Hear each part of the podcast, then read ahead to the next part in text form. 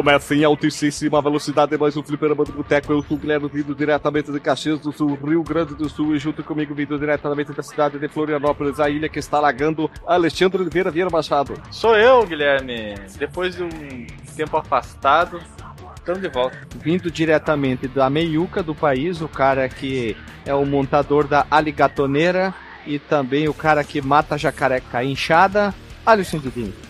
Eu mudei agora de profissão, agora eu sou laçador de aligatorneira. Laçador? E, e, é, uma, é uma profissão mais melhor do que montador ou é simplesmente diferente só? É porque eu ganhei tudo como montador, né? Aí tive que mudar. não tinha mais não tinha mais estante para guardar tanto troféu de rodeio e decidi mudar de profissão. é tipo aquele lutador que sobe o peso no UFC, né? É, tipo isso. É, cansou de bater nos magrinhos e vai para apanhar dos outros depois. Cansei da, da, de montar, agora tô laçando. Mas eu, eu, eu laço com, com, com fio de telefone. Tu é, tu é agressivo. Technology. Technology total. Tô pensando. Tu é tu, não, não, não. Tu é cyber laçador. Isso, cyber laçador. Eu tô pensando em mudar pra pra é, cabo de rede, que é um pouquinho mais grosso. Mas aí é uma, é uma ligatoneira trucada, né? Mais difícil de pegar. Não, é tudo bruto. Nossa senhora, é quanta abertura sem noção. Uma aligatoneira que já é um bicho inventado com a mistura da pitoneira com, com, com jacaré. E ainda agora é uma ligatoneira trucada. Jesus Cristo, como é que o cara vai imaginar um negócio deles uma bitorneira tipo bitrem, duas bitorneiras para trás não, dele, não. assim, o quatro e, motor, e... fica o, o E4 não, eixo. Ela tem dois eixos, né? A, a bitorneira normal tem o pé paradinho lá da frente e atrás tem as duas rodas, né? Só tem um pneu, né? A, atrás tem, tem duas, duas rodas atrás.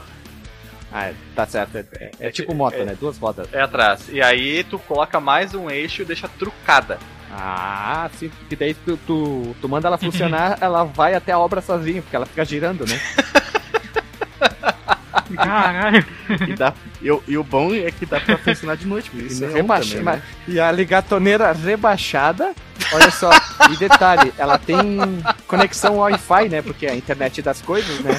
É uma ligatoneira com Wi-Fi. Ela já se liga, tem conexão Bluetooth, Bluetooth Bluetooth tem todas as coisas, cara. Ela já tem um próprio sistema operacional Android ajustado para ela, não é iOS, é tudo Android, então é top da balada. Mas eu ouvi dizer que a Apple vai lançar a sua versão, cara. Ah, nem, nem... Que vai ser mais cara, lógico, né? É. Porque a ligatoneira normal, Android normal, ela custa em torno de mil reais, né? Aí a Apple vai lançar a versão delas branca, né? A ligatoneira branca que vai custar 9.998. Promoção deles. E, e, começa com ai também, né? É ai aligator, ai aligatorneira. Ai ligato, não, ai ligatoneira, né?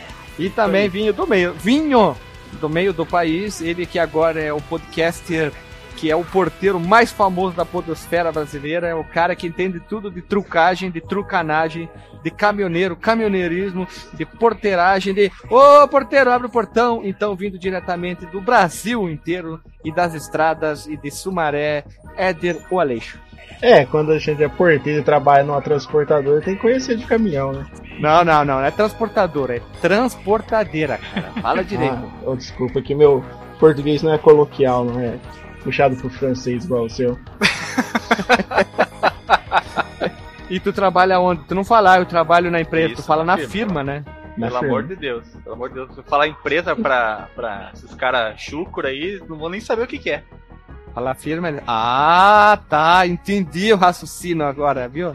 Entendi e se tu perguntar, se tu perguntar que carga tu leva, ele não vai saber também. Você tem que perguntar o que que tu puxa. Ah, claro, né? Puxadeira, né? Ah. e, e, e, não é que horas tu levanta para trabalhar, é que horas tu pega. Ah, é todo um linguajar super adequado, né? é. Então, aqui o bairro onde eu trabalho é um bairro bem famoso de Campinas, conhecido como Itatinga. E lá é o bairro inteiro é uma zona, né? Daí se falar, ah, que hora que tu pega? O cara vai pensar que é por causa da zona. Ah, olha, tem, ah, tem que ter uma só, adequação de zona. Eu ia falar zona, né? De região, certas palavras, tem que adequar, né? China, tipo aqui no Rio Grande do Sul, muita. chamam a, a, a moça do trabalho fácil de China, né? Chinoca, então tem que cuidar, né? Que dizem que o, Ah, deixa assim que é melhor, que é muita bobagem. E vindo diretamente do extremo norte do país, o cara que voltou do, de Tefés lá, a cidade que tem um aeroporto que, de tráfico de drogas, Marcos Mello. Não é o aeroporto de tráfico de drogas, cara. É um porto que vem de lancha. Não, mas tem os dois. Tem os dois, cara. Aqueles de terra. Sabe aqueles de terra que é sinalizado com um monte de chão batido? Tonel, Só a pista, né? os tonel pegando- pegando fogo. Isso, ele tem um monte de, de, de capim em volta pra identificar as coisas, assim. Fosse os teco-teco lá, carregado de. Cocaína, Das Farc. tudo, E né? eu quero viver pra ver o dia que a aligatorneira do Alisson e o caminhão do Éder vão estar no próximo Velozes e Furiosos e no próximo Need for Speed. Velozes e Furiosos. Não, mas Velozes e Furiosos, os próximos disseram que vai ser pra tudo quanto é lá, tipo Velozes e Furiosos 18, Desafio em Marte, vai ser uns negócios assim. Caralho. Ah, então, então é, é plausível que tenha tudo isso. Pode Só que, daí, só que daí não vai ser com carros, vai ser com foguetes. Aí eles vão tunar os foguetes. Imagina um foguete rebaixado, cara. É no, no Velozes Furiosos, né? Que o cara tá no, no. Em São Paulo, daí atravessa a rua. A rua tá em, no Mato Grosso, né? Ele tá no, ele gra... ele tá no Rio de É uma Janeiro, mas coisa ele assim. gravou na. Acho que foi na Costa Rica, Bem. o- as cenas do Rio de Janeiro. É mesmo? Eles não vieram pra cá? Não, eles gravaram algumas cenas, mas se não me engano, a parte da perseguição com o carro mesmo, que tem o, o- as cenas e, e o cofre e tal, se não me engano, foi na Costa Rica. Se eu não me engano, foi na Costa Rica. Vai que ro- Os caras chegavam pra gravar, não tinha mais nada, mas nem as paredes onde que tava o carro, né? Por isso que aquela cena mentirosa lá que chega o, o The Rock, ele olha, olha pra bandidagem e mostra o revólver, os caras recuam. Aqui no Brasil, o The Rock, na hora de tirar a arma, ele ia olhar, cadê a arma? Cadê a calça? Cadê a cueca? Já tinham, ó, passado a mão rapidinha nele, né, cara? Já tinham feito até o brioco dele. Duas vezes, né? E ele não tinha nem visto. Desde tinha visto ele sair. Ai, que dor! Ele ia só aquele, que nem aquele ai da morte mais massa que tem do cinema, que a mulher toma um tiro na cabeça e diz ai! Ele ia tomar um ai! Que horrível! Ah, mas o melhor que tem é o do do velho que vai mexer na. Ah, na luva lá. Pô. Ai, ai! Uva, cara, é. E toma um choque na uva. uva. É que em São Paulo é luva que fala. Chama luva, luva passa. Eu falei luva?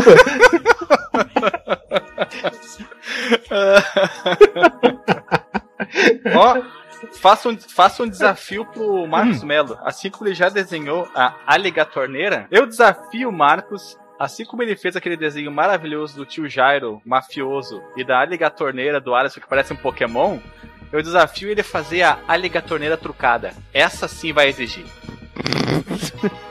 Nossa, vai. Essa da luva, né? Isso, e a festa da luva. Luva, arroz com luva passa no Natal. Luva passa. Luva É um, é um- Isso. é um Um luvinho. vinho feito de luva, um vinho de luva, né? Luva branca e luva tinta. É, o Lazier Martins chegou, essas mais de mesa. E o E, resto é desse história. lado, Pederneira. Ai, ai, ai, ai. Foi assim a pé. É, esse Que tem mesmo. um bilhão de montagens pra tudo quanto é lado. Os caras botaram o, Gyo, o Gyodai do Changeman, botaram o, o Sith. Ah, já botaram tudo pra tomar choque. Fizeram até remix das músicas que tem ai, ai, ai. Botaram ai, ai. Tem tudo, né? Quando ele se candidatou a um cargo público, a campanha dele podia ter sido um choque total, né? Ele chocou todo mundo com a campanha dele. né? o trocadilho do Ah. carilho. Um choque de cultura, um choque de, de tudo, né? Lazer Martins. E ele até, até o último dia que ele trabalhou na firma, ele não aceitava aquelas brincadeiras, piadas, ele não conseguia, não tinha bom humor, né? Coitado, né? Ficou velho e o, mo- o mo- humor, bom humor, o bom humor foi embora com o Ele chegou a desmaiar? boca aberta, em vez de, em vez de ter feito Ele- ele- troça com a situação, né, cara? A situação virou virou parte da cultura pop brasileira e o cara fica todo cheio de dedos, bocozão. Pô, pudera nós, cara. A, ge- pudera a gente com um vídeo de menos de 10 segundos, cara, ter um, ser um marco na, na cultura popular brasileira. É, e ainda usando um terno daqueles ridículos dos anos 90, ainda falar. E essas mais de mesa e deste lado, pederneiras. Ai, ai! Só. É isso, é o vídeo, acabou. né? Pertoneira. Nem vamos fazer hoje pergunta ao Marcos, porque hoje a abertura foi extremamente longa, né? Temos uma um explanamento de cada membro, nós tivemos falando sobre coisas. Menos tu. Não, eu não preciso, eu sou rosteiro, né, cara? Eu já, eu já explano o que chega no cast inteiro, falando das neiras que chega, né? E falando sobre o tempo, falando sobre observações observadas durante o cast. Mas deixa assim, eu queria só explanar uma coisa. Alexandre? Diga-lhes. Tá chovendo. Hum.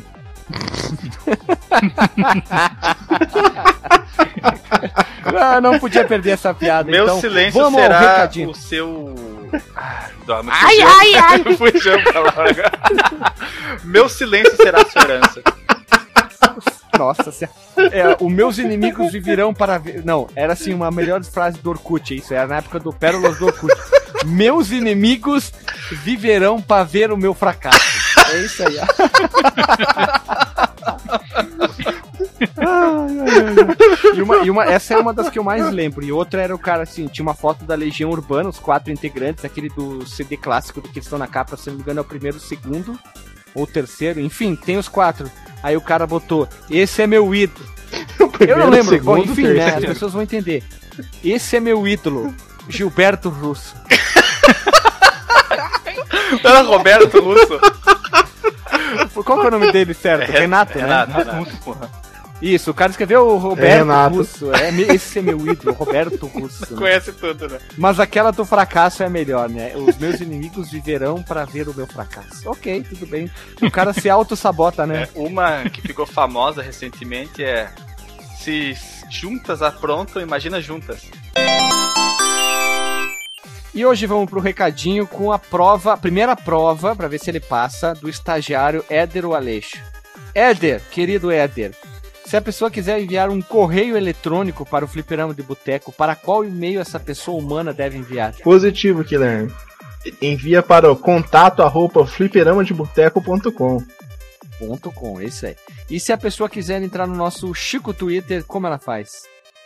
Positivo, Guilherme. Então entra no twitter.com.br fdboteco. E o Facebook, essa rede social tão bonita do cara azul?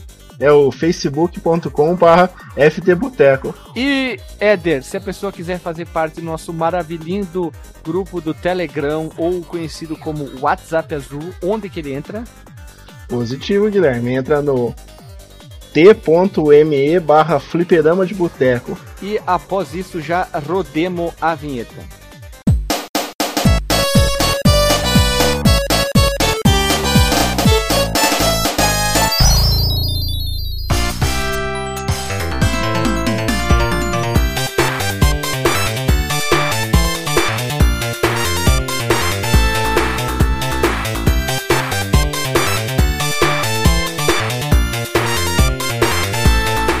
Voltamos após a vinheta, pessoas humanas, e hoje a gravação é sobre uma coisa muito bonita. Nós estamos aqui reunidos para gravar sobre a quarta geração dos videogames na história de um todo. Então vamos começar com as informações gerais da quarta geração, para começar explicando melhor o que, que ela é. Primeiro de tudo, ela vem depois da terceira, que veio depois da segunda e depois da primeira. Você quer saber mais sobre essas três primeiras que eu citei? Link no Porsche para ouvir os três podcasts que a gente gravou que são bem longos, bem explicativos, detalhados, nos mínimos detalhes ficaram muito boas. Então vamos lá.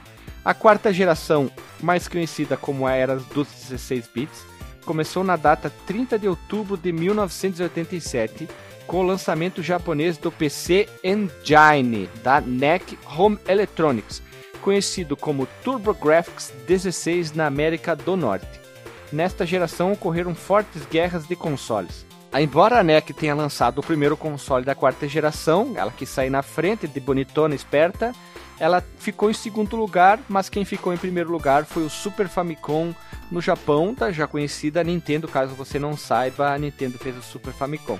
As vendas dessa época foram dominadas principalmente pela rivalidade entre os consoles da Nintendo e da Sega na América do Norte. A Sega mandou um abraço para o Alexandre. O Super Nintendo Entertainment System, ou Super Famicom no Japão, e o Sega Genesis, chamado de Mega Drive em outras regiões, incluindo no Brasil, foram os cabeças dessa briga, o X1, a Guerra Fria dos consoles. Será que daria para chamar assim? Só para só pra fazer uma piada. A Nintendo conseguiu capitalizar no sucesso anterior na terceira geração e conseguiu conquistar a maior parte do mercado mundial na quarta geração. A Sega foi extremamente bem sucedida nessa geração e iniciou uma nova franquia, Sonic the Dog, para competir com a série de jogos do Mario da Nintendo. Várias outras empresas lançaram consoles nesta geração, mas nenhum deles foi bem sucedido. No entanto, todavia, entretanto, várias outras empresas começaram a tomar conhecimento do amadurecimento da indústria de videogames e começaram a fazer planos para liberar consoles próprios no futuro. É só cortar dois da, mas eu quis ler para ficar mais bonito. Mesmo com o surgimento posteriores de consoles de videogames de quinta geração, não foi significativa a queda da popularidade dos consoles de quarta geração, até que no ano de 1996 houve uma queda importante nas vendas de hardware de quarta geração e um número cada vez menor de suporte a esses sistemas. Essa geração terminou com a descontinuação do Neo Geo no ano de 2040. 2040 2040? Desculpa. Pera aí, pera aí, pera aí, pera aí. Pera aí que os caras. Pera aí que deu um câimbra aqui né, no ano. do futuro. Isso. Tá aí na. Cyber a, Retro. A quarta geração tá ainda andando, né? Essa geração terminou com a descontinuação do Neo Geo em 2004. Por favor, a pronúncia certa é Neo Geo, não é New Geo, é Neo Geo, pelo amor de Deus, né? É que nem PC Engine. Quando tu vê o filme quando tu vê aquele filme famoso de 99, tu fala Matrix, Matrix ou cara, Matrix? como todo mundo, né, velho? Então, se tu fala Matrix, tu fala Neo, não fala Neo. Eu falo Neo, cara. Não, o Neo. Então tem que ser. O personagem eu falava ser. Neo porque os personagens falavam Neo. Mas eu, como sou brasileiro da roça e falo mole, moletão, não moletom, eu falo Neo Gel. É que nem o 3DO, porque não tem acento ali, é 3DO. Mas o Neo Gel não tem acento pra ser Neo Gel. Nós somos brasileiro, velho. Eu falava em vez de Altered Beast, Alter of the Beast, cara. Tu quer mais o quê? Tá bom, não precisa falar mais nada, cara. Eu falava metade das coisas erradas e ainda continuo falando hoje. É, e, e tem outra ah. coisa. Neo ou Neo é uma oxítona e as, nem todas as oxítonas são acentuadas, é só as proparoxítonas que são todas acentuadas. Voz, né? Toma, os dois, os dois pé na goela.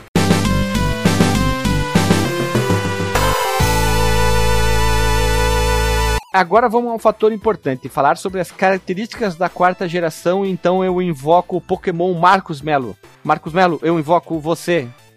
Vamos lá, Marcos Melo. Então, tô aqui mais uma vez... Tem que ser a, a voz correta. Quais são... Quais... Marcos Melo, Marcos Melo. Tô aqui de novo para fazer o meu papel de falar quais são as características que marcaram os consoles daquela geração específica. No caso aqui, da quarta geração. Os consoles dessa, dessa época tinham microprocessadores de 16 bits. Como a gente falou no nosso episódio da segunda geração dos videogames, o Mattel Intellivision já tinha processadores de 16 bits, antes inclusive, aliás, na época do Atari.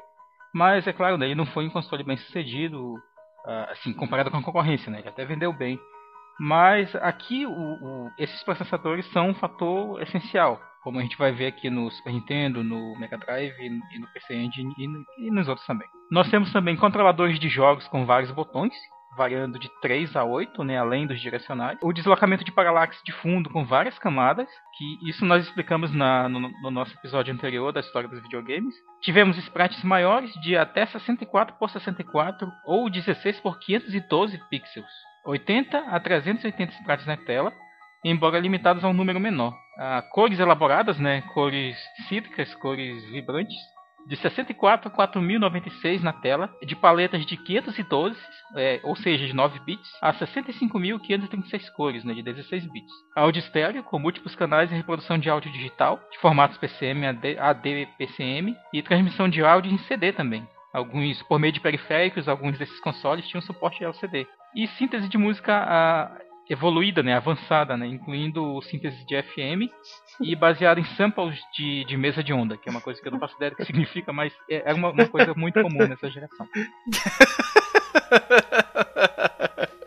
E não é só isso, Marcos Ainda tem mais, o que mais calma. nós temos? Muito bem, Alexandre. Nós temos também fundos é, em casos específicos com escalonamento e rotação pseudo 3D, como a gente vai ver que é o caso do, do Mode 7 lá no, no, no Super Nintendo. Mode 7, né? Vou adotar aqui o português, português zoado nosso.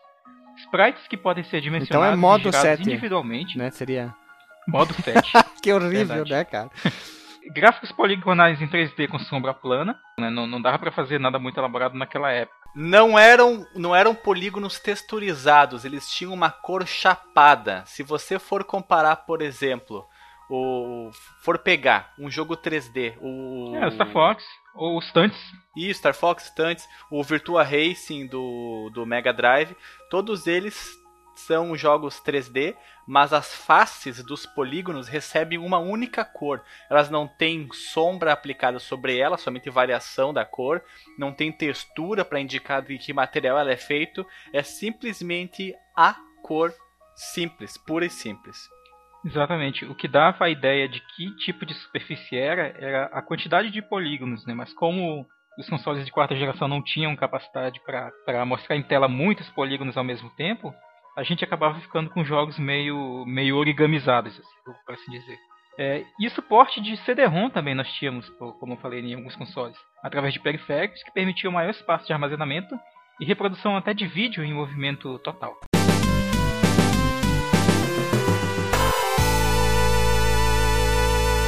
Pessoas humanas, agora nós vamos entrar nos consoles, vamos começar a falar, mas antes disso, vamos citar os principais consoles da quarta geração e nós participantes vamos dizer quais que a gente teve contato na época para depois a gente destrinchar eles. Então vamos lá. Os quatro principais consoles dessa quarta geração fomos, já, como já citado, o PC Engine ou TurboGrafx 16, 16, pronúncia certa, o Mega Drive ou Genesis, depende de onde você morou, ou quanto nojento você era pra falar. Não, se tu é muito nojento, não é Genesis que tu fala, é Genesis. Genesis, Genesis, Cis, né? O Super Nintendo o e o Super Famicom. Eu vi muito Famicom aqui em Bento Gonçalves, então eu tive Sério? muito acesso. Sim, eu vi, tinha vários locadores que Nunca tinham vi. o Famicom. Só que era estranho, alguns tinham o controle da versão americana, sabe? Então tinham aqueles, sabe que é, os botões são de cores diferentes, né? Sabe por quê, Guilherme? Ah, Porque os controles são interchangeables. Queria ser um cara assim, muito sacador, entendeu? é Interchangeable. isso, tu queria ser um jogador de vôlei pra sacar bem, né? que piada horrível. então, o Neo Geo. Os portáteis nós tivemos a Game, o A ou Game Boy, como que você queira falar, né? Que tem gente que fala a sabonete ou o sabonete, que é da Nintendo. O Sega Game Gear da Sega. O Atari Lynx da Atari. E esses foram os principais portáteis e os principais consoles. E agora vem a pergunta. Alexandre Oliveira Vieira Machado, desses consoles, qual tu teve ou qual tu jogou na época? Na época, não hoje, na época. E qual deles tu gostaria de ter hoje, que tu não tem? Na época, época, vamos falar em termos de lançamento. 1987. E Essa época eu tinha dois anos. Tu mamava então ainda, usava não- bico? É muito provável. Eu não tinha como adquirir, não trabalhava nessa época, né? não, né? tinha como. não, não tinha como comprar o Tu TurboGrafx. trabalhava naquelas minas de carvão, sabe? Fazendo coletando carvão e sacando. Não, a, a idade mínima era 4 anos, cara. Eu queria trabalhar com dois, mas era com 4 só que dava. Aí em 88 é o lançamento do Mega Drive, o Genesis, que muitos dizem que o Genesis era melhor na época do Peter Gabriel, não sei, ah, não sei. entendi agora. E em 88 eu tinha 3 anos, eu também não podia trabalhar na mina de carvão, então não tinha dinheiro pra comprar ele. Já vendia bala no. Podia vender bala, né? podia vender bala. E em 90, quando foi lançado o Super Nintendo, eu já tava na mina de carvão, mas eu descobri que o salário não me permitiria comprar um Super Nintendo, também não tive na época. Foi em 88 também, que foi o lançamento do Neo Geo. Não, foi em 90, né? O lançamento do Neo Geo, porque eu sou meio assim rico, né? Fala Neo Geo, eu fiz curso de inglês, CCAA. Isso, exatamente 31 E de aí- janeiro de 1990. Ele vai fazer 28 anos esse ano. Caralho, 28 também- anos, Jesus Cristo. Não, Jesus Cristo tinha 33.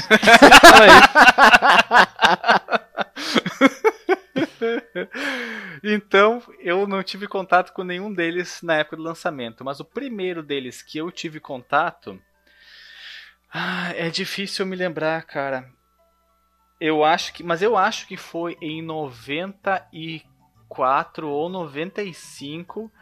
Era um Mega Drive jogando um dos jogos de Chopper que era o Jungle alguma coisa. Jogo de Chopper. Era o. o- o- Jogo, imagina vinha na caixa. Jogo de Chopper.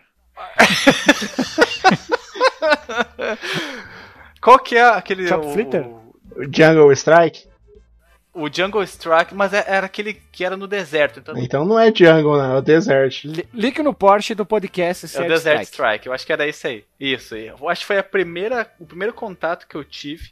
Era um colega meu que era ah, filho do professor de educação física. E eu, eu fui no- depois da aula lá na casa dele jogar o, o jogo do Chopa. Mas eu não me dei muito bem porque aquela visão isobárica ela te engana muito. Tem que ficar prestando atenção na sombra do helicóptero para tu poder saber se tu tá bem embaixo da- do que tu quer pegar com o gancho do helicóptero. E Super Nintendo, eu só fui ter contato com ele, eu acho que foi na casa de um outro colega, mas isso já devia ser 1996 ou 97, cara. Então, e o Neo Geo nunca tive contato em minha vida. É, eu acho que foi isso, cara. É isso aí, minhas experiências são essas. Na época foram muito insípidas, inodoras e Inoclóricas. incolores, inoclóricas. Só em locadora lá da locadora do Gordo, que eu fui ter o contato com o. Ah, é verdade. Na locadora do Gordo tive contato Com antes do que do computador era Jefferson, o nome do meu colega que tinha o Super Nintendo. Lá na locadora do Gordo tive contato com o Super Nintendo antes do Super Nintendo do Jefferson. Isso em 94, 95. Eu acho que foi muito próximo eu conhecer um ou outro, mas eu acho que na loca o Mega Drive foi veio primeiro, com alguma coisa de tempo antes do que eu conhecer o Super Nintendo. Tu, Alisson, que tem querido, como é que foi a tua experiência? Ah, eu tinha 15 anos. Foi. Cara, eu não conheci nenhum no lançamento, porque eu nasci em 88, né? O, o, o Super. O Famicom, acho que é de 88, né? Não, o Famicom de 90, né? O Mega Drive, que é de 88. 90. De 88. É o Mega Drive e o TurboGrafx 87. Eu acho que. Eu acho que o, o, o Super Nintendo, a primeira vez que eu vi foi nos anos. Foi em 95 ou 96. Foi na casa de um, de um amigo meu, o Rodrigo. Ele é, é de família rica, né? Até hoje.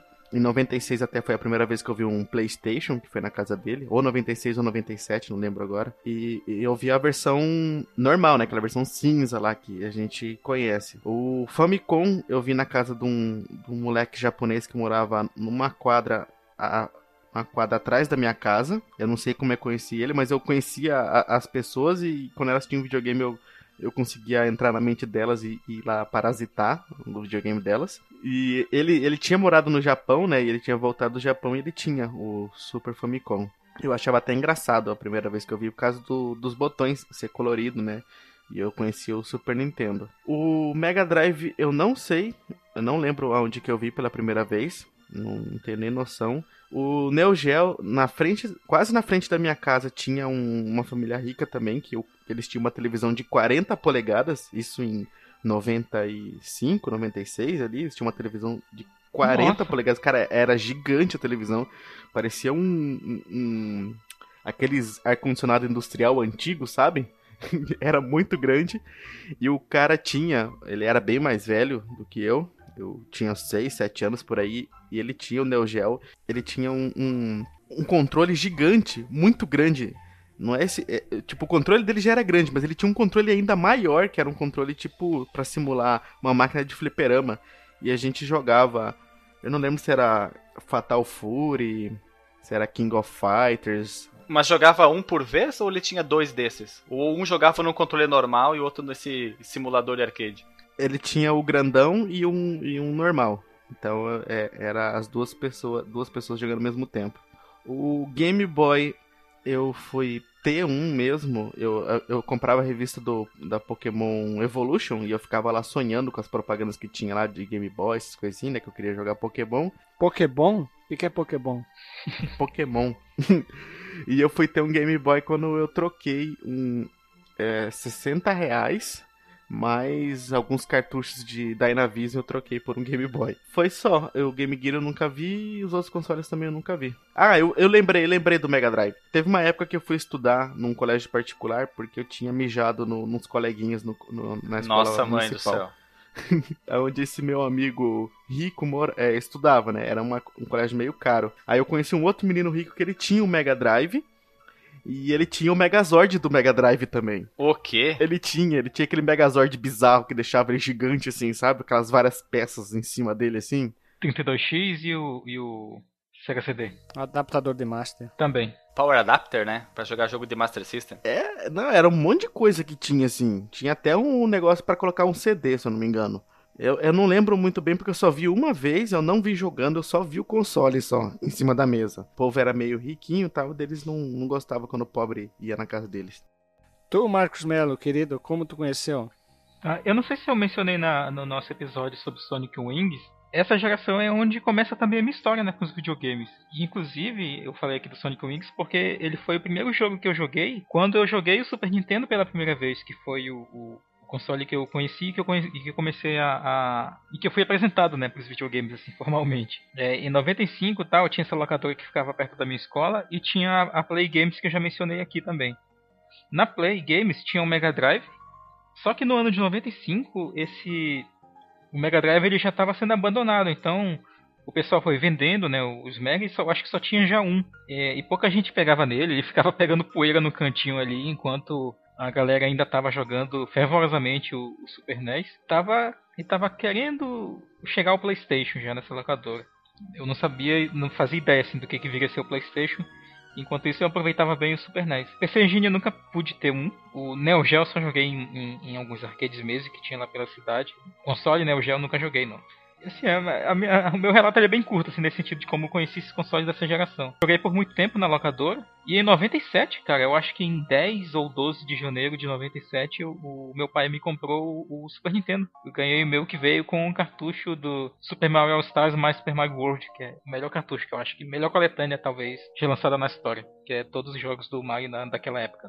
Tu, Éder Aleixo, como é que foi teu contato? Eu conheci o Super Nintendo em- no final de 93, mais ou menos, quando uns primos meus vieram em casa e falaram: ah, vamos lá na locadora. Daí meu irmão tá cuidando de mim, pegou eu e levou junto, né? Daí fui na locadora, foi a primeira vez que eu vi um videogame na vida, que eu vi o, o Super Nintendo com Mortal Kombat, que a gente foi jogar. Primeiro jogo meu foi Mortal Kombat. Fiquei apaixonado pelo videogame, falei, nossa, eu preciso de um negócio desse. Daí eu pedi pro meu pai, meu pai falou, ah, se você passar o ano na escola, eu te dou, eu compro um. Daí o ano 94 foi o ano que eu mais estudei na vida, para conseguir passar de ano, e no fi- no final de 94 eu ganhei meu Super Nintendo. Mas só que eu queria o Super Nintendo com, o Super Mario World da Playtronic. Mas quando- na loja que eu comprei não tinha o, com o da Playtronic. Daí eu enchi tanto o saco do cara que falou: Ó, fica aqui com essa fita até eu conseguir um Super Mario World com o Playtronic. Daí deixou com o Mega Man X comigo. Aí foi onde eu comecei a jogar o Mega Man X. Até que depois de uns dois meses ele conseguiu Sinto muito por você. Sinto muito. o Super Mario World com o da Playtronic, né?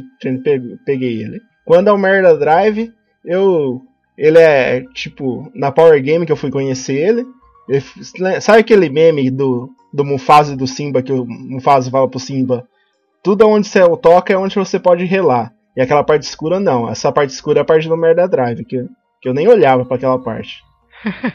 Passando de vertes assim, eu olhava pra ele e falei, ah, que esse é o videogame da Sega, porcaria. Daí depois de muito tempo eu conheci um amigo, o Fábio. Ele tinha um, um Mega CD, que é o. Já vem de fábrica o Mega Drive junto com o Sega CD. Daí eu comecei a ter um pouco de respeito pelo Mega Drive. Hoje em dia eu tenho um Super Nintendo e um Mega Drive. Olha só, um detrator que possui aquilo que detrata. Conhecia pra falar mal, né? Só só propriedade, pra né? poder falar mal, né? Com substância. Eu esqueci de falar que eu também comprei o Mega Drive depois. O Game Boy eu. Em 2000, quando eu fui fazer a prova do Senai, meu pai falou: "Ó, se você passar na prova, eu dou um Game Boy Color pra você. Que na época eu comprava Nintendo World, eu era fanático por Pokémon e eu, eu queria de tudo que é jeito, o Game Boy Color com Pokémon. Daí quando eu fui fazer a prova, sentado na, na escadaria do Senai, tinha um moleque com Game Boy o Classic jogando o Pokémon Red. Aí foi a primeira vez que eu vi um Game Boy funcionando com Pokémon ainda. Eu falei, nossa, agora que eu tenho que passar nessa prova. E foi eu e mais seis moleques fazer a prova. Só eu passei, os moleques tudo ficou. Veja você, o Éder, tudo por troca, né? É, é a coisa, né? Só faço isso se eu ganhar aquilo. Não, brincadeira, brincadeira. Só pra contar uma piada. Eu tive acesso ao Atari, como eu falei há muito tempo atrás, o Master, e eu segui a linha do Mega Drive. E quando eu pedi um Mega Drive pra minha mãe, no aniversário do meu irmão, a gente ganhou um Super Nintendo, veja você. E de- mas o meu primo do lado tinha, os amigos, ou vários outros da rua tinham, cole- colegas da faculdade tinham. Da faculdade não, desculpa, não tinha oito anos tá na faculdade. O colega do colégio tinha um Mega Drive, então eu tive acesso a esses aí. E o Neo Geo nem sabia que existia, a não sei por revista, e assim vai. E os portáteis, só um pouquinho tempo depois eu fui descobrir quando algumas outras revistas realmente comentavam sobre os portáteis e eu tive acesso. Mas e o TurboGrafx também. Só depois, só os clássicos mesmos. E hoje em dia eu tenho um Super Nintendo e eu tô me enrolando faz anos pra comprar o, o Mega Drive. Pessoas humanas bípedes, vamos começar assim agora a destrinchar os principais consoles.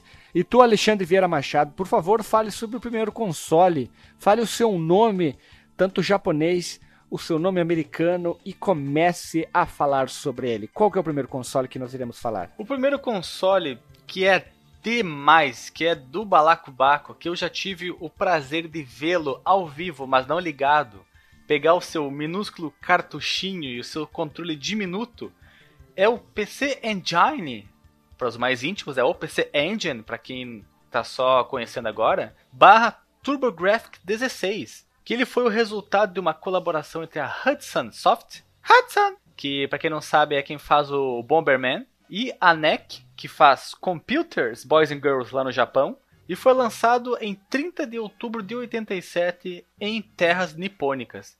Ele foi lançado na América do Norte em agosto de 89 sob o nome TurboGrafx 16. Os dois nomes são supimpas, tanto o PC Engine quanto o TurboGrafx 16, só que o TurboGrafx 16 tem aquela alusão, né, aos 16 bits, na verdade, inexistentes da CPU do TurboGrafx. 16 bits é refere-se na verdade a ao componente de vídeo e não à CPU central do videogame. Inicialmente ele teve bastante sucesso no Japão, em parte devido aos títulos disponíveis no novo formato de CD-ROM. A NEC lançou um complemento de CD já em 1990, olha só, bem à frente do tempo. Em 92 lançou uma combinação do TurboGrafx com o sistema de CD-ROM conhecido como Turbo Duo. Nos Estados Unidos, a NEC tinha o Bonk, o Homem das Cavernas, como seu mascote, e apresentou na maioria das propagandas do TurboGrafx 16 de 90 a 94. Eu acho o Bonk meio feinho, cara.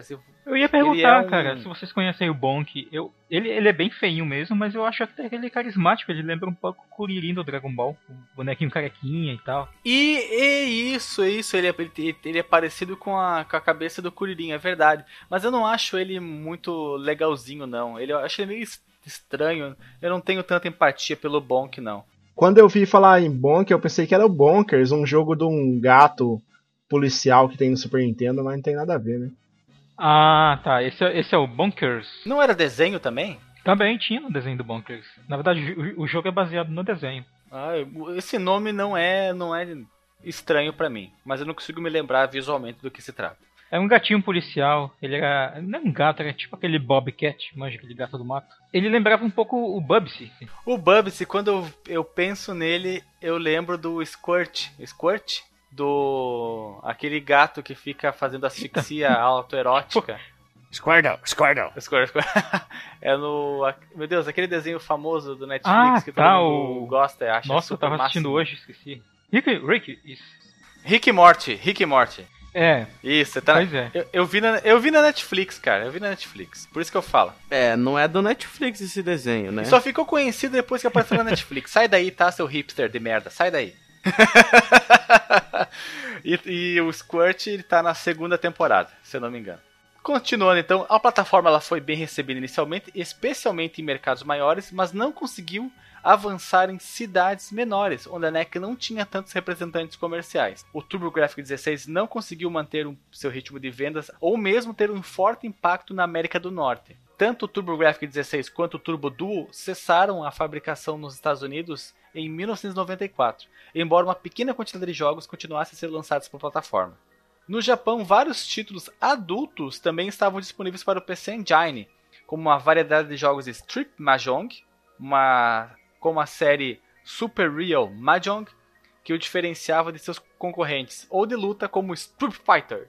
Lembrando também que o Mega Drive recebeu no Sega CD muitos desses jogos eróticos, por assim dizer, onde aparecem meninas de pouca roupa se você executar certas ações. Tipo, alguns jogos eram de namoro, outros eram de cartas, ou uns mahjong como esse aqui. E era pro pessoal. Incentivá-las elas ficarem excitadas. Não, você ficava Ah, excitada, elas tá. ficavam sem É roupa. tipo, elas estavam Ah, recebendo fazendo um comparativo, Alexandre, é como. eu- não conheço esses jogos, mas é tipo aquele que eu comentei do. Ah, eu não conheço esses jogos, Não, mas não, é esses tipo aí- aquele, esses né? aí bom, tá bom. Não. Não adianta, Marcos Melo. Não adianta, Marcos Melo. Tu jogava jogo de libidinosidade. Só teu- tu eu- jogava teu jogo amigo de tu jogava jogo do satanás, tu vai na igreja, tu vem gravar podcast, dizer, eu vou na igreja, mas eu sei que... Jogava não, não, Carmageddon, jogava. atropelava as velhinhas, cara. Ficava vendo filme pornô e vendo Carmageddon e ouvindo rock de Satã ao mesmo tempo, né? Não deixa nem terminar. pô. Nossa senhora. Eu tava falando. Não Esse é Marcos transgressor, falando- Não dá pra consertar isso, Marcos Sim, sim, eu não conhecia esses aí que o Alexandre mencionou, mas ia perguntar se era que nem a versão Ah. original do, do Side Pocket, que quando tu termina cada rodada, as, as meninas que te acompanham na, na sinuca lá, na, ao lado da sinuca, também aparecem com menos roupa cada rodada. Tu quer dizer na versão do arcade? Na versão do arcade, isso. Nunca vi elas tirarem a roupa, até porque só joguei a versão do Super Nintendo, que merece um cast, hein? Merece um cast. Ótimo jogo. Belo jogo. Ótimo jogo. Por falar em ótimo jogo, belo jogo, ainda falando sobre o TurboGrafx, se você tem um PlayStation 3, um PSP, um PS Vita, não sei se um PS4, você pode comprar lá na seção do PS Classics o Bomberman 94, que Bah, é esse lindo jogo é bom demais, cara. de morrer, cara. É lindo demais, tu não acredita que aquele videogame é de 8 bits, cara. Esse processador gráfico que a NEC bolou pra colocar nele é supimpa demais. Ele fica o- e o som, fora o, o som nem é perto de 8 bits, cara. É realmente muito perto de um som de qualidade Super Nintendo. Supera a qualidade Supera do Mega. Drive. É uma coisa espetacular o que a NEC conseguiu fazer nesse console de 8 bits tunado rebaixado com neão. É impressionante. E ainda digo mais, Alexandre. Diga. Tu que gostou do Bomberman 94, esse jogo ele teve um port pro Mega Drive e ele fica aquém da versão do PC Mas é óbvio, o que, que no Mega Drive fica bom? Me diga, me explique. Superar o som do Mega Drive não é grande coisa, né? Duas pedras batendo já é melhor. Me manterei em silêncio para não ser uma pessoa asca, ascuosa. Não sei Olha, se eu, eu vou ser muito, eu vou ser muito, eu vou até pular um pouco a pauta, mas eu vou ser muito polêmico aqui. Vocês viram ali no grupo do Telegram que eu comprei o, o- a coletânea da SEGA pro Play 3, né? Não, ninguém viu. Ninguém viu, tá, mas eu tô falando Eu agora. acho que tu não postou. E essas- aí. Não postei? Ah, de- devo ter esquecido. Postou então. sim, eu vi. Ah, o Guilherme tá me querendo me, me, me, me fazer entrar em. Denegrir. me denegrir a minha memória. E aí eu tava vendo ali alguns jogos, jogando os uns que outros. Realmente é difícil, cara. Algumas coisas, eu não sei porque tá na coletânea, mas algumas coisas são bem difíceis, cara. Bem difíceis. Olha. Ah. Eu vi que tu, tu jogou alguma coisa e liberou algum troféu lá. É, aparece lá. É, eu liberei. O que, que eu tava jogando? Sonic? Não. Não, Street of- Ah, alguma coisa assim. Os Street of Rage, eu joguei o primeiro Street of Rage, que tem os controles meio duros, né? Meio, meio duro o controle do Street of Rage. Ah, a Suelen jogou o Alex Kidd, que ela é apaixonada pelo Alex Kidd. E é impressionante como o Alex Kidd ele é um jogo 8-bit disfarçado de 16.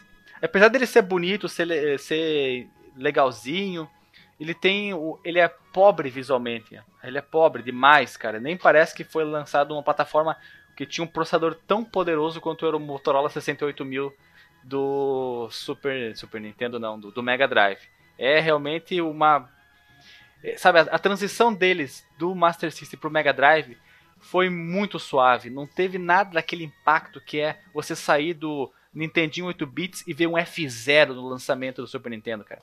O Mega Drive sofreu disso, não teve nada que se surpreendesse. Tinha as conversões do arcade, mas os arcades também não eram lá grandes coisas, cara. Era uma coisa que não te surpreendia muito. Já o, o Super Nintendo, esse sim, ele, ele foi um, um divisor de águas. Você sabia identificar exatamente que aquilo ali era uma, uma versão posterior, era uma evolução do videogame. Já do, no Mega Drive, isso não se, não se não se apareceu, não se pronunciou, não deu o ar da graça. Olha, é difícil, é difícil, é difícil. Mas vamos voltar aqui, né? Tô pulando para frente. Eu tive o contato com o TurboGrafx pela uma única vez na minha vida. Uma revista. Visi, visitando, não, visitando ao vivo, mu- visitando um a locadora uma um colecionador de videogames lá de na minha cidade, e cidade Bento Gonçalves, Rio Grande do Sul, que ele tem mais de 30 consoles únicos na coleção dele na locadora. E lá eu tive o pude ver o TurboGrafx branco com o cartucho do Bomberman. Ah, o cara E da é Solar muito Games, né? cuti-cuti. O Solar Games, exatamente. O Laércio da Solar Games. Muito cuti-cuti o TurboGrafx, cara. É uma coisa linda de morrer. Eu joguei um, num TurboGrafx. Conta aí sua história então, Guilherme, que eu já terminei as minhas. O Museu do Videogame tava aqui em Caxias, festa da uva de 2016. Eu disse, eu tenho que jogar em todos os consoles que eu nunca mais vou conseguir ver na vida. Aí todos os videogames, assim, eu vi que tinha alguém na fila, até às vezes eu furava a fila e saí jogando fora em todos os consoles que estavam disponíveis. Alguns não estavam, só estavam para exposição dentro de alguma redoma de vidro, enfim, né? E tinha um TurboGrafx, eu, ah, sai pra lá, eu não sei o que, que eu joguei. Eu joguei tanta coisa naquele dia que eu não consigo lembrar. Eu joguei 3DO, eu joguei os Philips CDI, joguei o TurboGrafx, joguei o Nintendo Wii U, eu joguei o. Puta. Eu joguei o. Ah, tinha umas coisas da primeira geração, segunda geração, terceira geração, umas coisas obscuras. Eu saí. ColecoVision, Tinha tudo isso aí. Ve- Vec- Vectrex. Eu joguei muita coisa, eu saí fora. Eu pensei assim, eu nunca mais vou conseguir jogar isso aqui. Então eu tenho que parar e pensar. Eu já joguei. Joguei um Jaguar também. Ah, aí eu pensei e fui sair jogando fora, fora tudo que eu podia. Eu não lembro o que, que eu joguei O no. controle do Jaguar é tão bosta quando você É- imagina é um cocô, que é. cara. Eu acho que é melhor, sei lá, usar um controle de TV, hein? Eu acho que é melhor o controle da TV. Mas eu joguei o Meu TurboGrafx. Deus. Eu tenho que tentar lembrar o que, que eu joguei, mas no Museu do Videogame tinha muito console disponível pra jogar. Eu disse, ah, é hoje, né? Eu fui na festa da uva só pra fazer isso. Eu e a Lili, a gente foi, a gente jogou em tudo que podia, a gente pegou as co nossas coisas e foi embora. Festa da luva. Festa da luva, isso, bem lembrado. Mas o TurboGrafx, eu acho que é um console que poderia ter, ter sobrevivido mais, né? Coitadinho dele, né? Levou muita porrada, mas tem muito jogo bom. E aqui nas Américas, principalmente aqui no Brasil, o preço dele é bem caro, bem salgado. Principalmente o pessoal da facada, do Facada Livre, né? Foi um preço bem salgado. É uma pena. Eu nunca vi um TurboGrafx, mas já joguei o jogo do naquela coletânea do Metal Gear HD do PS3, ele vem com o Metal Gear, Metal o primeiro Gear do, do... TurboGrafx. Existe Ah, Metal não, Gear não. do Esses aí, esses aí são do MSX, cara. Do MSX? Eu pensei que era outro. do- Ah, então, desculpa. Fica pra um dia a gente falar da MSX, inclusive. Um, seria um bom tema. Sim, quando a gente terminar todas as gerações, vale a pena sim falar sobre ah, vários e vários e vários e vários. Né? Falando agora dos jogos, além do, do Bomberman, foram 138 títulos lançados, 94 deles no formato Turbo Chip, né, o cartãozinho, 21 no formato CD e 23 no formato Super CD. Não teve tantos assim, né? 138. Eu vou citar aqui só alguns para vocês terem uma ideia do que está contido na biblioteca dele. O Akumajo da Durácula X, o R-Type, jogo de navinha, os RPGs famosos YS, que eu acho que se pronuncia Is, não é?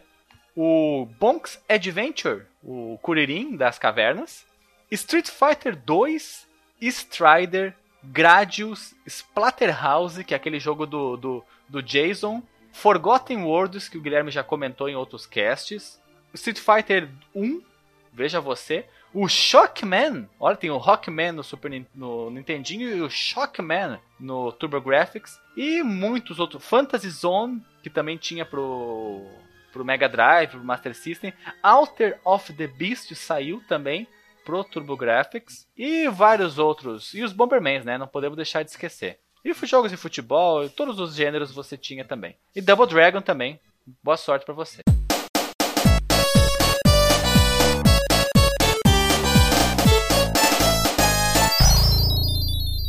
Pessoal, agora vamos seguir para o próximo console e eu irei falar sobre ele, que é o Mega Driver. Esse é o único nome dele. Aquele nome que saiu nos Estados Unidos, foda-se, não é o nome do console. O Mega ele foi lançado no dia 29 de outubro de 88, isso no Japão, e ele foi lançado em Nova York e Los Angeles no dia 14 de agosto de 89, um ano depois, sob o nome de Sega Genesis. E no resto do América do Norte, no final desse ano, foi lançado na Europa e na Austrália em 30 de novembro do ano de 1990 sob o seu nome original. E o que importa é, é o nome Mega Drive. Se você chama de Genesis, você está errado. A Sega construiu sua campanha de marketing em torno do seu novo mascote, o Sonic, que divulgava o Genesis como a alternativa mais radical ao console Nintendo inventando o termo Blast Process para sugerir que o Genesis era capaz de lidar com jogos com movimento mais rapidamente que o SNES. Sua publicidade foi muitas vezes diretamente ofensiva, levando comercial como Genesis does what Nintendo don't e o grito Sega, Sega, a melhora do cartucho. Quando o jogo do arcade Mortal Kombat foi inicialmente portado para os consoles caseiros, no caso o Mega e o Super Nintendo, a Nintendo decidiu censurar a violência do jogo, mas a Sega manteve o conteúdo no jogo escondido por meio de um código inserido na tela inicial, que é basicamente ABACABBA. E ele falava, sangue liberado. Não, brincadeira, inventei agora. sangue liberado. A versão da SEGA do Mortal Kombat recebeu críticos geralmente mais favoráveis na imprensa dos jogos e ela vendeu o triplo da versão do Super Nintendo. Por outro lado, essa violência também levou a audiência no Congresso americano para investigar a comercialização de videogames violentos para as crianças e para a criação da Associação Interativa de Software Digital e do Entretenimento Software Rating Board, o ESRB. Depois disso, a SEGA observou que as vendas superiores à sua versão do Mortal Kombat foram aos poucos superadas pelas perdas resultantes na confiança do consumidor. Provavelmente isso aconteceu, cara, essa perda da confiança, porque os pais eles não queriam mais comprar jogos violentos para seus filhos, né? Porque tava rolando toda essa treta, né, judicial, assim, de, de comercialização e tal. Tipo, ah, meu Deus, o Mega Drive, esse videogame que que só tem jogos violentos, não quero esse meu filho não.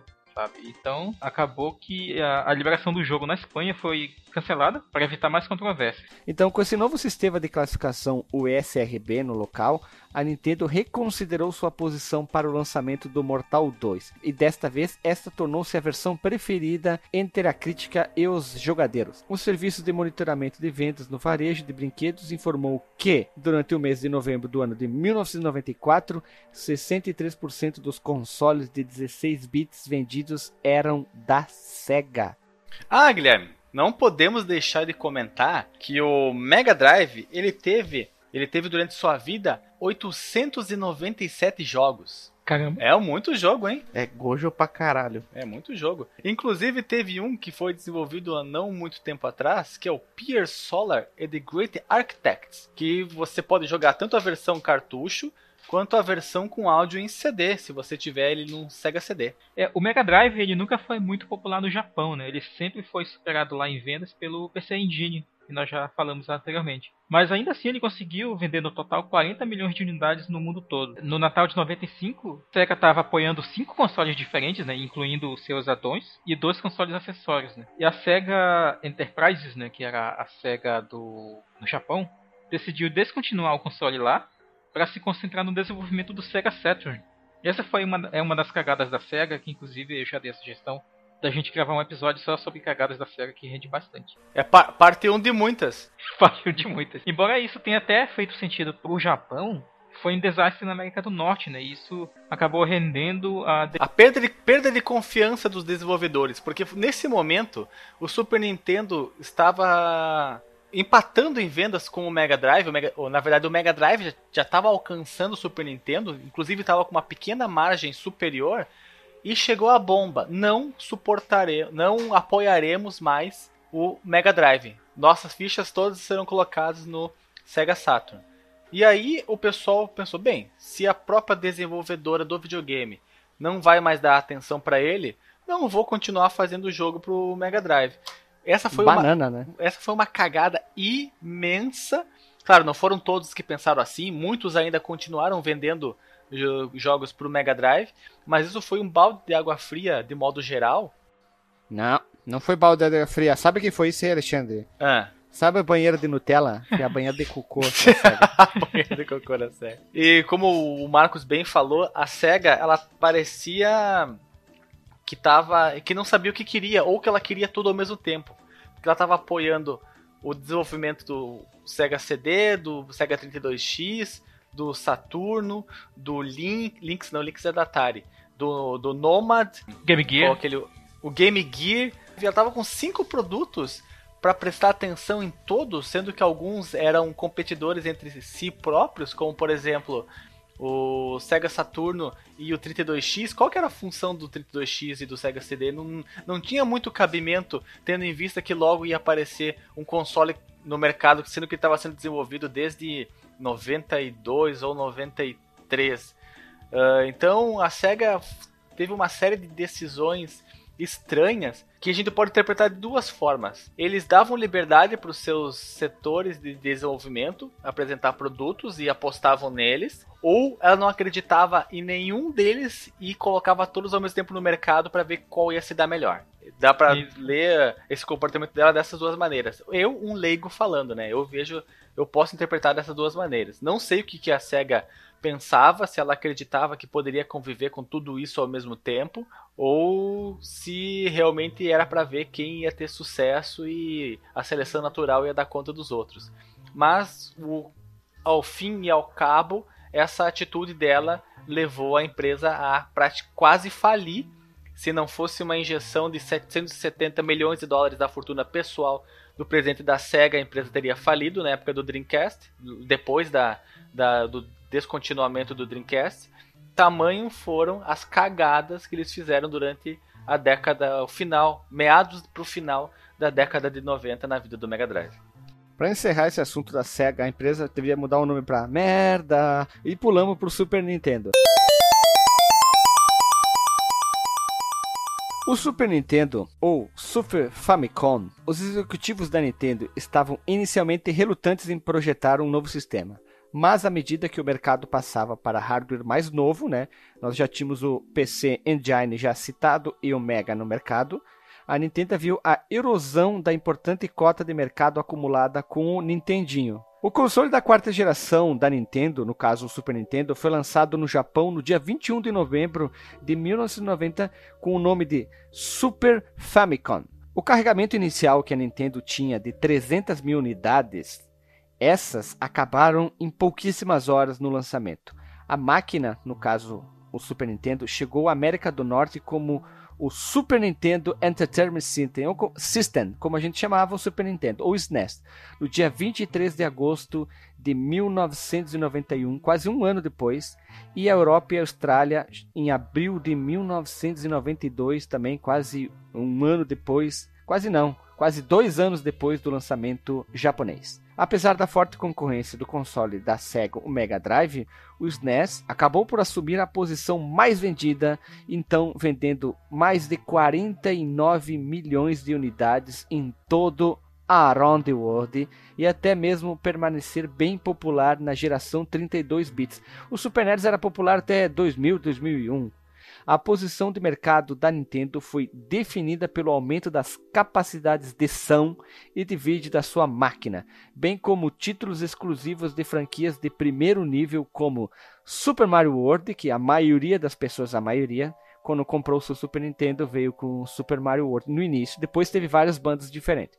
The Legend of Zelda, A Link to the Past, Super Metroid, teve Donkey Kong, bandos que tem, teve bandos com o Killer Instinct e assim vai. Tu comentou sobre o sucesso que o Super Nintendo fez no Japão e around the world, e nós não podemos deixar de fazer um paralelo sobre o sucesso do Master, Master de novo, mas o sucesso do Mega Drive. Porque no Japão ele não fez sucesso. Nem o, o Master, nem o Mega conseguiam emplacar no Japão. Mas na Europa e no Brasil, por incrível que pareça, por causa da, da Tectoy, tanto o Master System quanto galera, o Mega né, Drive foram um grande sucesso. Pra galera. Algumas regiões galera, da, cara. Sim, da galera, da galera. Na, na Austrália também o Mega Drive foi um, um console de sucesso. Não sei dizer se no leste europeu, em algum lugar específico, ele era mais adorado do que dos outros lugares. Mas o fato é que. Cara, eu no- digo que a Argentina eles devem ter gostado bastante dele, porque o Ronaldinho Soccer veio de lá, né, cara? Então com certeza lá devem gostar bastante, porque muita pirataria via do Paraguai, Paraguai perto da Argentina, consequentemente, logicamente falando, gostavam. Nossa, que história doida, mas vai lá. tu nem respondeu, só falou, é, Então, ah, usando a expressão de novo. Não, não vou usar a expressão de novo. Então, o Mega Drive se sustentou na Europa e na América do Sul, mas vou citar o Brasil, porque eu não sei do resto da América do Sul como é que ele foi, não sei como é que foi o desempenho dele na Colômbia, no Peru ou na Nicarágua, por exemplo, se bem que é América Central. Mas quando ele estava passando, finalmente vencendo a guerra nos Estados Unidos, aí veio a machadada na, na- no coco e matou o Mega Drive. Já o Super Nintendo sempre teve um desempenho around the world muito bom, mesmo no Brasil, quando ele entrou tardiamente pelas mãos da Playtronic. Qual foi a empresa? É, Playtronic, né, que era uma subsidiária da Gradiente ou alguma coisa nesse sentido. Era da Gradiente com a Estrela, uma parceria. Isso, exatamente, exatamente. Mas ele vinha muito também através do mercado cinza, também conhecido como pirataria, vulgo videogames que vinham do Paraguai. E Mercado cinza não, né? Paraguai, né? Ô, ô, vai pro Paraguai e pega pra mim tal coisa. É literalmente o Paraguai, é né? que mercado cinza, é, o mercado cinza veio depois do mercado negro, era uma forma de, de amenizar a situação, é que nem chamar a favela de comunidade. E é, era era só isso, era só isso para dizer que Around the World o Super Nintendo sempre dominou, mas e o Mega Drive era um mercado mais de nicho, né? Eu, eu digo nicho porque o Japão tem uma grande parcela na importância das vendas e lá ele nunca conseguiu ir muito bem. O Super Nintendo eu tive no ano de 95 e foi aquilo, né? Quando eu lembro de abrir, o meu irmão ganhou de aniversário, abrir aquele pacote, vi aquela caixa que parecia ter o tamanho de uma caixa de geladeira do Super Nintendo, porque a gente era baixinho, pequenininho na época, então ele parecia muito maior do que é hoje em dia. Hoje tu pega a caixa do Super Nintendo, ela é grande, mas não parece tanto. E eu lembro que eu me empolguei muito e jogar os jogos americanos, aí tinha que comprar o adaptador para jogar os jogos japoneses, não sabia que dava quebrar aquela, aquelas duas tranquinhas de plástico dentro, não sabia naquela época, né? Então, ah, era, foi uma época muito divertida passar as férias ou finais de semana retirando cartucho do Capitão Comando, Donkey Kong, Internet no Superstar Soccer e o Deluxe e muitos outros jogos de Super Nintendo que nós vamos guardar muito mais pro dia que a gente gravar só sobre o Super Nintendo. Mas, mas antes disso, biblioteca de jogos do Super Nintendo é de 783 jogos. É uma biblioteca menor do que a biblioteca do Mega Drive. Isso é um indicativo de que menos é mais? Hum? Hum? Fica a pergu- pergunta no ar, hein? E não vamos ficar perdendo tempo em tanto num console, senão a gente acaba matando a pauta. A gente já pula pro próximo.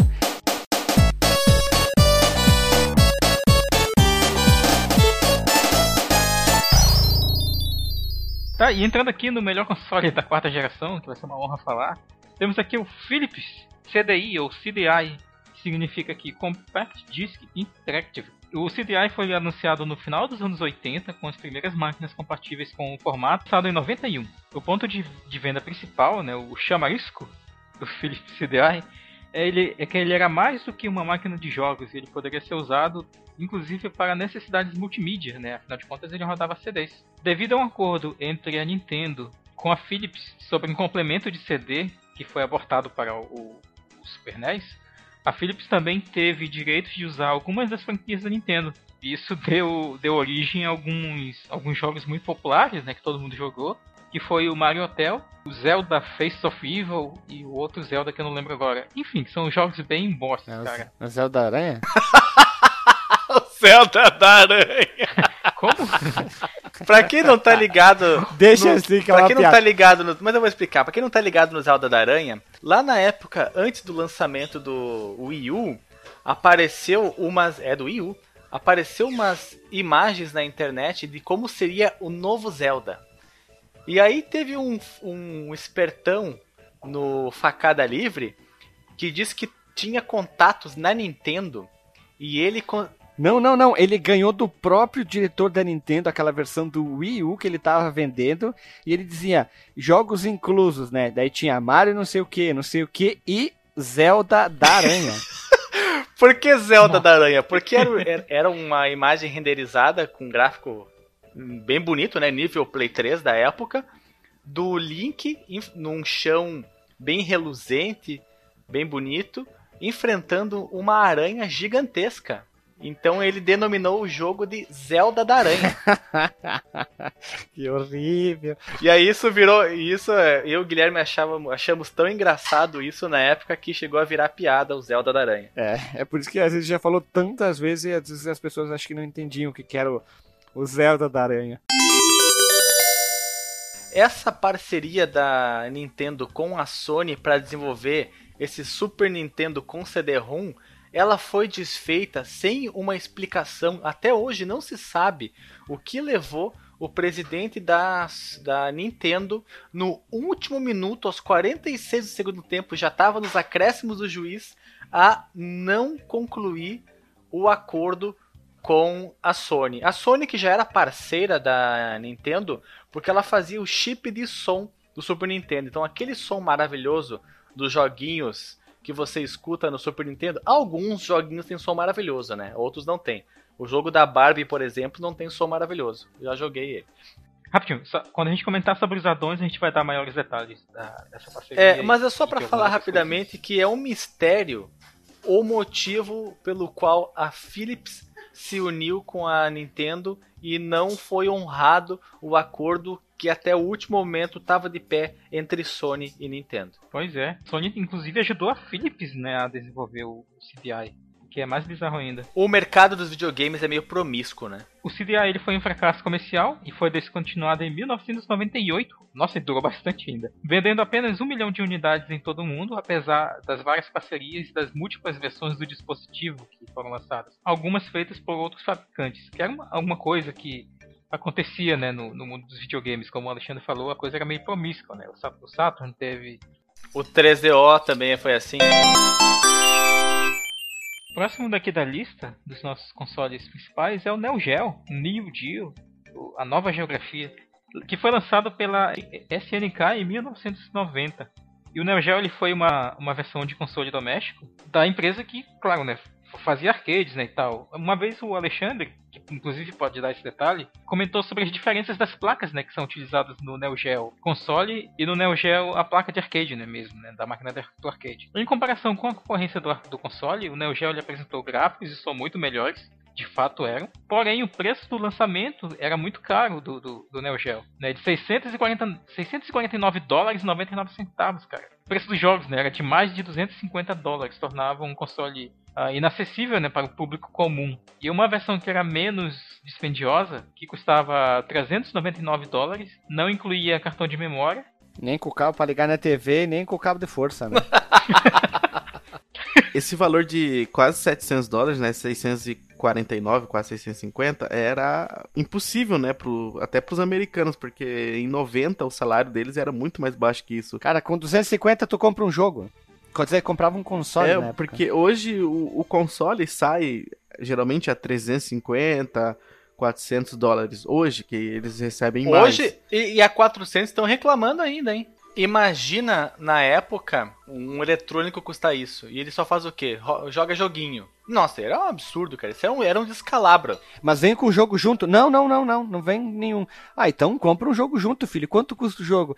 250. Filho, vai a merda. Tu não vai ganhar videogame. Acabou o Natal da criança.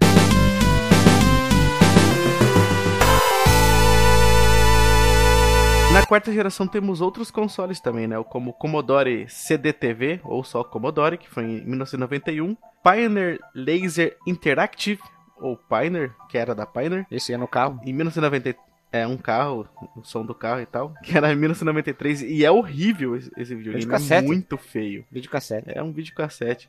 Temos o Neo Geo CD da SNK em 1994. Eu joguei num desse. Tinha um- um- uma pessoa lá em São Gabriel que tinha e eu joguei muito. É, o Super Aken, é, não sei se é assim que fala, da Fantech, que é, é- parece um, sei lá, um Super Nintendo meio bizarro ali, em 95. Parece o corpo do Change Robô lá, mais ou menos. retron. É, parece o corpo do Change Robô. Põe uma coisa pontuda na, na parte de, de, de trás dele e vira o Change Robô, cara. Um negócio fálico. tá Sabe ali, quem foi lançado também em 93 e eu posso colocar aí na categoria dos 16 bits que a gente não citou ainda? O lapado do povo dos Raimundos. que Lá- horrível. Lapada do povo.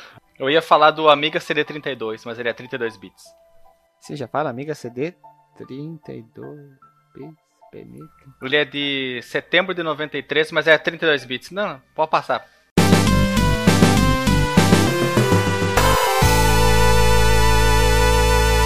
E não é só esses consoles também, né? Que são os consoles de mesa, que são considerados da quarta geração. Tem os portáteis também, né? O primeiro console de jogos portáteis lançado na quarta geração foi o Game Boy, que foi em 21 de abril de 89. E ele passou a dominar as vendas de portáteis por um- uma margem extremamente grande. Ninguém chegou perto, acho que, da margem de vendas do, do Game Boy. O Brick Games, hein? Brick Games, ó, tá ali, hein? Apesar de apresentar uma tela monocromática sem contraste discreta, enquanto os três concorrentes tinham cor, três grandes franquias fizeram sua estreia no Game Boy, que foi o Tetris, que é um dos jogos mais vendidos no mundo, o Pokémon, que é o jogo acho que fez o Game Boy alavancar as vendas lá pra puta que pariu, e o Kirby, que ele a- apareceu no, no Game Boy. Com algumas mudanças de design, né? Teve o Game Boy Pocket, o Game Boy Light, e algumas mudanças do hardware, que teve o Game Boy Color, que adicionava um- alguns efeitinhos de cor ali, né? Não era totalmente colorido, mas era alguma coisinha de cor. Ele, ele foi produzido até 2008, desfrutando de uma vida de mais ou menos 18 anos. Ó, chegou a maioridade. Alexandre Oliveira Oi. Vieira Machado, quantas unidades foram vendidas do Game Boy? Tu que é um cara dos números, tu é um matemático dos, Não dos números. só olha vou dizer do Game Boy, como eu vou dizer de todos os portáteis. E vocês vão ficar de Eita porra. queixo caído. O Game Boy vendeu, somando Game Boy, Game Boy Color, Game Boy Pocket, tudo antes do Game Boy Advance, né? Toda a família Game Boy. Ele vendeu, cento, arredondando, 119 milhões. Arredondando. Ó, Jesus. Ape- Colorido, processador foda, não sei o que, não sei o que, que comia pilha como. que não, que comia pilha como se não houvesse amanhã. Ele vendeu, arredondando pra cima, sendo generoso, Nove. 11 milhões. 11 milhões? Vendeu bastante, cara. 11 milhões. Ele vendeu só 10 vezes menos do que o Game Boy. Ah, mas vendeu E mais que o Nintendo Wii U. Saía, saía 10 Game Boy pra um Game, Game Gear. Sabe quem lucrou com isso, Alexandre? Quem? As pilhas? Os vendedores de pilha, né? As Rayovac venderam. A loja da empresa, a Rayovac ven- vendeu demais. Parceria com a SEGA, tu vai olhar lá no- nos, nos, nos manuais mais técnicos da SEGA, tá lá, Rayovac apoiadora lá. E o Atari Lynx, esse aí vendeu hum, 3 milhões. Hum, Não Ah, foi mais que o sucesso. Nintendo Wii U, hein? Tudo vendeu mais que o Nintendo Wii U. Até o CDI quase vendeu mais que o Wii U. A gente, a, a gente citou o Turbo Express? Turbo Express, cara, nem é um portátil, aquilo é um walkie-talkie, velho. Não, mas esse cara aí. fo- foi citado? Tá, tá aqui nos outros portáteis. Ele tá? pula, Tá ele é no um é walkie-talkie aquilo lá, seu louco. Não, mas eu, mas eu vou falar aqui. E o Turbo Express, que é o, a versão portátil do Turbo Graphics, Que é ele walkie-talkie. vendeu somente 1 milhão e meio de unidades. Se, se você achou que o Atari Lynx vendeu pouco com 3 milhões, vai, vai achar que o Atari Lynx vendeu nada. E olha só, ele só usava 6 pilhas AA, então ele só pesava 500 quilos. Ele usava. Não, ele usava quatro pilhas daquela tipo D, que é aquela maior de todas, sabe? Quatro É, pilhas pilha, tipo é D. C. D? É, não, a vi D, é a D, é a maior. Eu comprei essa semana, é a D a maior de todas. É aquela Nossa, gigantona, parece um dedão de um Kong, sabe? Não é C. É a D, cara, eu comprei pro Junker, que eu vou acabar trocando o Junker. É D, cara, é do tamanho de um copo aquela merda lá, velho. Tu, pô, imagina botar quatro dentro do, Mas, mas o Game Gear também Game Gear também levava seis pilhas. Seis tá? baterias de caminhão cabia dentro. Mas, Era mas, um, o no Turbo, break, né, cara? mas o Turbo Express ele permitia que você usasse um adaptador para você jogar ele plugado na parede. Então você podia jogar deitadinho na sua cama até você pegar no sono, se tivesse uma tomada do lado, sem se preocupar com será que vai acabar a bateria antes de eu pegar no soninho? Com isso, com o TurboGrafx portátil, o Turbo Express, você não se preocupava com isso. Então, pessoal, para a gente não entrar em muito detalhe e queimar a pauta, agora nós vamos falar só os nomes dos outros portais dessa geração. Em 91 teve o Game GameMate ou da Beat Corporation, que nome difícil de falar. Em 92 nós tivemos o Atara Supervision da Atara, que é uma coisa oscrota, parece aquele estojo de maquiagem de mulher. Em 93 nós tivemos o Mega Duck Cougar Boy da Willback Holdings, que parece mais um minigame mesmo. Esse parece o mesmo minigame. Ah, Guilherme, uma coisa que nós esquecemos de falar foi sobre a quantidade de jogos do Neo Geo. Por ele ser um console caro e com jogos também muito caros, a lista dele é bem diminuta. São somente 148 jogos lançados pro Neo Geo. Também tinha que ser o tio Patinhas para comprar todos os jogos do Neo Geo, cara. Jesus Cristo Santíssimo, cara. Na, tu tinha que rezar e pedir pro teu pai. Daí teu pai dizer, ó, daqui a 10 anos tu ganha o próximo jogo do Neo Geo, porque não dá, né? Imagina no Brasil, tá louco? No início, nós falamos sobre a... a. Início não, né? Lá pelo meado do programa, falamos sobre a SEGA e como ela estava numa jornada de suportar, apoiar cinco consoles diferentes. E nesse e, nisso nós comentamos sobre os Adão, os ADD-ONs, que eram o Sega CD e o 32X. E falando nisso, nós vamos comentar aqui agora sobre os, os ADãos que foram lançados para todas essas plataformas da quarta geração. A Nintendo, a NEC e a Sega também competiram no mercado de periféricos de hardware para seus consoles de quarta geração. A NEC foi a primeira com o lançamento do sistema em CD do TurboGrafx em 1990. O Adão de CD não era uma compra popular, mas era em grande parte responsável pelo sucesso da plataforma no Japão. Alexandre, por favor, antes de continuar a pauta. Ah, Esse Adon não é leitor de CD, cara, mas nem aqui nem na China. Isso é uma impressora Alex Marca antiga, velho. Era imprimideira. Compre agora a PC imprimideira do, do TurboGrafx, cara.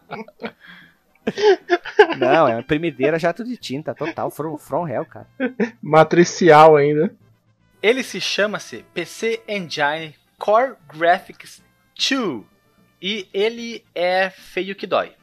Dá para dizer, feio que dói. O Sega CD, já na parte da Sega, foi lançado por um preço vulgarmente alto. Olha que interessante essa expressão. 300 dólares em seu lançamento e uma biblioteca limitada de jogos. Um componente exclusivo para o console da Sega foi o Sega Channel, um serviço baseado em assinatura hospedada por provedores de TV locais. Precisava de um hardware que se conectasse a uma linha de telefone no videogame. Ah, e detalhe, nessa época a Itaú, o Itaú aqui no Brasil tinha acesso pelo Sega Channel. Tem uma propaganda no YouTube, se eu encontrar vai estar o link no Porsche, cara. E uma coisa que também merece ser comentada é que foi principalmente no Sega CD que surgiu aquilo que se que o pessoal pensava que era o futuro, que ia dominar o mundo, que ia estourar a boca do balão, que ninguém ia falar de outra coisa, que eram os FMV, Full Motion Full Motion Video, os jogos de pessoas filmadas que você interagia. Coisa linda de morrer, coisa do papai. Olha, e, ah, sabe o que eu achava legal do Sega CD? Que ele não teve só um modelo. E olha só, a, Ni- a Nintendo também fez duas tentativas, né, de, desses hardwares, com o Stellaview e o. Super Game Boy. O... Satela. Não é Satellaview, não sei porque que eu falei Stellaview, mas é mais bonito, né? É de cerveja, É. né? O Satel... Satela de satélite. É, o Satellaview era um serviço de satélite que foi lançado apenas lá no Japão. E o Super Game Boy era um adaptador do Super Famicom, né, ou do Super Nintendo, que permitia que você jogasse jogos de Game Boy numa televisão colorida. Eu acho que esse é o único do- de todos esses adaptadores que, é, que presta, sabe? Que, que valeria a pena se comprar. A Nintendo trabalhando junto com a Sony também teve planos de criar uma unidade de CD pro Super Nintendo, é, que é o que acabaram resultando num protótipo do PlayStation da Sony. Acho que quase todo mundo conhece essa história aqui, não é, não é novidade. Mas vamos lá. É, acabou decidindo é, encerrar o, o projeto, optando por fazer a parceria com a Philips, que acabou desenvolvendo aquele seu add-on de CD. Ao contrário da opinião popular, o CDI não estava relacionado ao projeto. Né? Tem muita gente que acha que o CDI tem alguma coisa a ver ou não. Curiosamente, o CDI ele foi desenvolvido em parceria com a Sony. Acho que o Alexandre até já comentou sobre isso, né? Foi Marcondes Melo.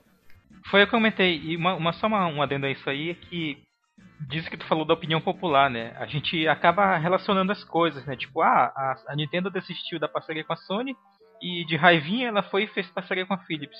Só que são eventos que aconteceram mais ou menos ao mesmo tempo, mas que não estão relacionados, né? Isso que, que, que tá dizendo que a gente está afirmando. E Marcos Mello, então, por que, que a Nintendo desistiu de, de trabalhar com, com a Sony? Então, cara, tem, tem versões né, dessa história, né? Mas o que é mais aceito atualmente é que a Nintendo acabou desistindo da ideia de, de colocar CDs no Super Nintendo, em parte pela preocupação com a pirataria, né? Porque era mais fácil copiar CDs do que cartuchos, né, principalmente naquela época. E na verdade atualmente ainda é, né?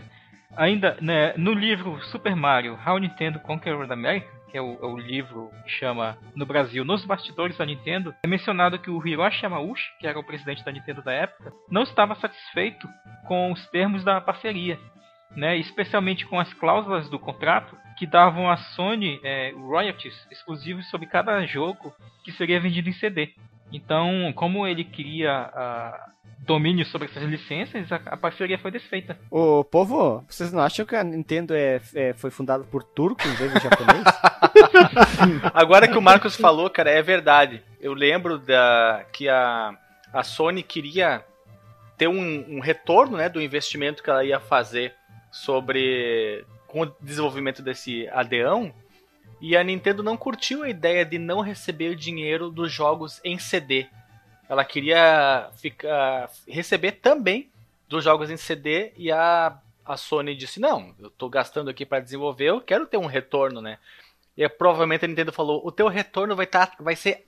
Já vai ser o fato de estar atrelado ao nome Nintendo. Deve ter sido é, é, essa arrogância. E uma coisa interessante que não são muitas pessoas que sabem mas a SEGA procurou a Sony antes do desenvolvimento próprio do Saturno para desenvolver em conjunto um console, porque a Sony ela já era uma software house pro Sega CD. Muitos jogos do Sega CD foram criados pela Sony. Então eles tinham um conhecimento, já tinham uma parceria com a empresa, e essa parceria foi aceita pela Sega América mas foi negada pela SEGA do Japão. Então, isso poderia ter mudado completamente a história dos videogames, tanto do lado quanto do outro. Se a Sony tivesse feito a parceria com a Nintendo, quanto se a Sony tivesse feito a parceria com a SEGA. Hoje a SEGA estaria fazendo console até hoje, hein? Talvez. E isso acabou, né, por fomentar a, o desejo da, da Sony fazer o seu próprio console. Por, Alexandre. Sabe, sabe de quem foi a ideia? A, a, a ideia de fazer o, o a, a, a Sony ter seu próprio a Sony ter seu próprio console foi do Kaz Irai. Kaz né? O criador do, do, do PlayStation, acho que foi. Foi o Kaz Irai. O Ken Kutaragi.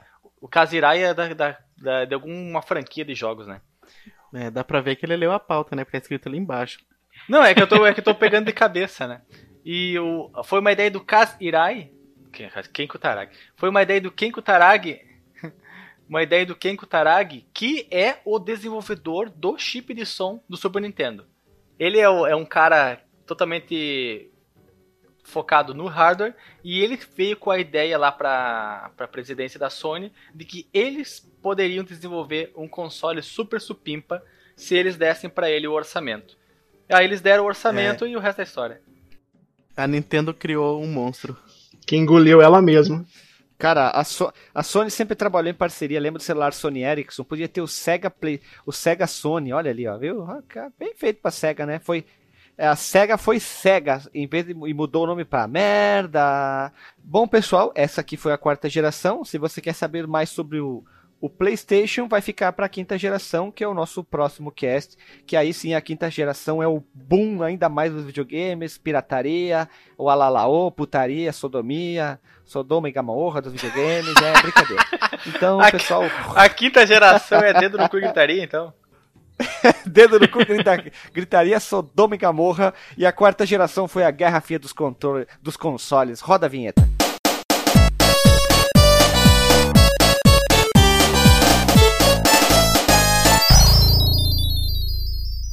Voltamos após a vinheta, pessoal. Então vamos por disclaimer. Éder, tu que tá com o Satron do capeta aí, vamos tentar fazer teu disclaimer. Então, culpa do meu pai por eu não ser um engenheiro, um cientista, um astronauta, alguma coisa assim. Porque ele me deu um Super Nintendo eu gostei de videogame. Se eu tivesse dado o Merda Drive, eu nem ia querer videogame, ia ter estudado, né? Nossa senhora, que disclaimer mais azedo, né, cara? É um cara, o cara tá cítrico hoje para a gravação. Obrigado, Éder. Tu foi curto, como dizem, curto e grosso, mas o teu pai é o astronauta de mármore? Brincadeira, é piada estúpida da música. Então, vamos lá. Marcos Melo, qual o teu disclaimer sobre essa quarta geração? Mais uma vez, essa, essa foi uma pauta que eu gostei bastante né, de fazer. Eu tive que buscar algumas fontes até diferentes, né? Deu pra ver que aqui na pauta tinha uma, até uns trechos que estavam meio incompletos. E foi legal, sabe? Eu, eu, eu, eu gosto de ler sobre esses consoles, eu gosto de pesquisar essa parte histórica. Principalmente essa, esses detalhezinhos dessa picuinha que teve entre a Sony e a Nintendo, depois com da, da Sony com a Philips, depois da, da Sony com a Sega, sabe? Então, tipo, assim, a quarta geração é um, é um período que acontece muitos eventos, assim, que ah, muitos deles estão interligados e outros não. Como eu comentei também, é o período que começa a minha vida, né, com os videogames, assim como talvez a maioria dos ouvintes. E mais até por isso é legal, assim. Então, que essa série continue sendo um- uma, uma, algo que a gente gosta né, de gravar e, e de dar informação para as pessoas, né. E claro, né, mais uma vez, você que ouviu e gostou, ou que não gostou também, deixa aí seu feedback, né, deixe seu comentário. Tudo que tu quer, Marcos, é trazer alegria pro nosso povo. É, só quero trazer aqui pro seu povo. Só que Marcos Melo, tu sabe que isso, essa, essa saga, esse arco vai ter fim, né?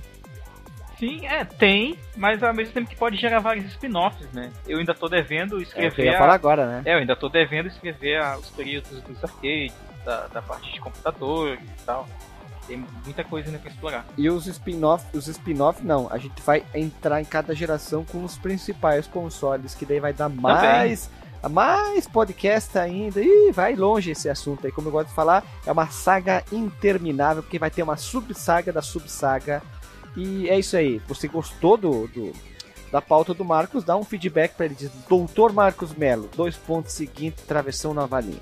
Alexandre Vieira Machado, qual o teu disclaimer? Meu disclaimer é que é sempre um prazer gravar a pauta sobre a história dos videogames. Apesar de eu não ter vivido a primeira geração, a segunda geração, a terceira geração, a quarta geração foi meio insípida, eu só vivi mesmo a quinta geração e a sexta. A sétima foi só de olhar, basicamente. É, mas é muito legal saber da história, saber detalhes, comentar sobre as nossas experiências, como a gente conheceu, jogos marcantes, coisas nesse sentido.